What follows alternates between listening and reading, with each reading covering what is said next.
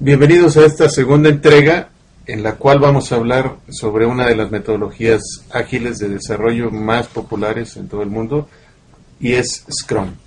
Adelante.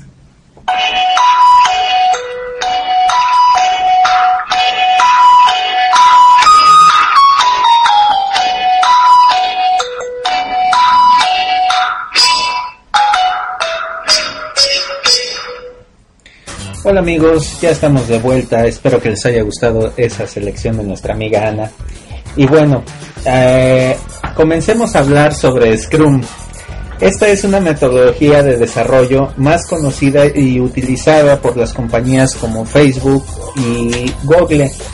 Y bueno, eh, la idea general de esta metodología es que el dueño del producto explique lo que quiere y qué se va a desarrollar eh, bueno, el equipo de desarrollo determina cuánto tiempo le va a tomar eh, realizar las, iteraciones y bueno, en conjunto se priorizan las tareas. Eh, planificando los sprints, que es en este caso como se le conoce en Scrum a las iteraciones, las cuales deben durar no más de dos a cuatro semanas. se les muestra los avances al dueño y a los interesados Después de esta actividad se hace una reunión de retrospectiva para evaluar lo que se hizo, cómo se hizo, qué está funcionando y qué hay que cambiar o mejorar. Esto ayuda al incremento de la productividad. En Scrum se dividen los roles en dos categorías, de acuerdo a qué tan implicados están los miembros en los proyectos. Así podemos distinguir la categoría de los cerdos y la categoría de las gallinas con base en la analogía de que se pone un plato de huevos con tocino y en donde el cerdo está comprometido y la gallina solo está involucrada. De acuerdo a esta analogía, los roles cerdos serán quienes están verdaderamente comprometidos con el proyecto, o sea, los que responden ante sus fallos y los que se comprometen a desarrollarlo con calidad. Así es, entonces podríamos decir que los roles cerdos serían el dueño del producto o product owner, quien representa la voz del cliente, lo que necesita y desea el Scrum Master, quien vela porque todos los participantes del proyecto sigan las reglas y proceso de Scrum, facilita las reuniones, enseña a los equipos a autogestionarse y ayuda a eliminar los obstáculos que existan, ya sean personales o técnicos o de cualquier tipo.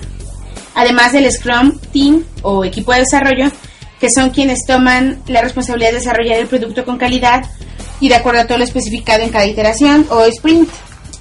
Y bueno, los roles gallinas serían quienes, aunque no están tan comprometidos con el proyecto, están interesados en el mismo. Es decir, las gallinas invierten en el proyecto poniendo huevos, entre comillas, no se ve eh, y no se ve comprometida con como el cerdo que va al matadero, por así decirlo. Estos roles no son parte del proceso de Scrum, pero deben tenerse en cuenta. Entonces, esos vendrían a ser, por ejemplo, los usuarios del producto, los clientes, los proveedores, los inversionistas, en general todos los stakeholders. Así es, ¿no? Pues sí, así es. Scrum propone herramientas o artefactos para mantener organizados los proyectos. Estos son el backlog del producto, el backlog de cada sprint y una especie de pizarra de tareas de Scrum. A continuación los describimos. El backlog del producto es un listado dinámico y visible para todos los involucrados en el proyecto. El dueño del producto mantiene una lista actualizada de requerimientos funcionales para el software que representa qué es lo que se pretende obtener, pero sin mencionar todavía el cómo hacerlo. El backlog de cada sprint es la recopilación de elementos del backlog del producto negociados entre el dueño del producto y el Scrum Team en la ceremonia de planificación. Esta es una reunión que se realiza al comienzo de cada sprint. Esta recopilación, que durante la planificación ha sido propuesta por el Product Owner y ya negociada, es aquella que el Scrum Team se compromete a construir durante el sprint en curso. Y finalmente la pizarra o tablero de tareas de Scrum con la lista de tareas ya armada, estamos en condiciones de crear este tablero el cual eh, divide las tareas en tres columnas, las que están pendientes, las que están en curso y las que están terminadas, y complementa esta información con un diagrama que mostrará el esfuerzo restante para concluir el sprint.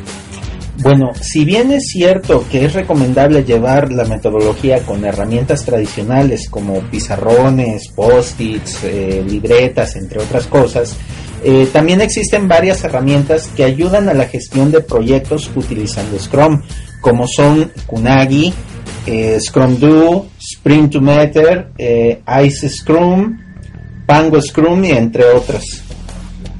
Gracias. Amigos, tiempo para nuestra segunda pausa. Aprovechamos nuevamente para comentarles que del 2 al 4 de octubre de este año, en la Facultad de Estadística e Informática de la ciudad de Jalapa, se llevará a cabo el Congreso Internacional de Investigación e Innovación en Ingeniería de Software 2013, el famoso CONISOF 2013. Los invitamos a que conozcan los detalles en la página conisof2013.com y que se inscriban para tan importante evento.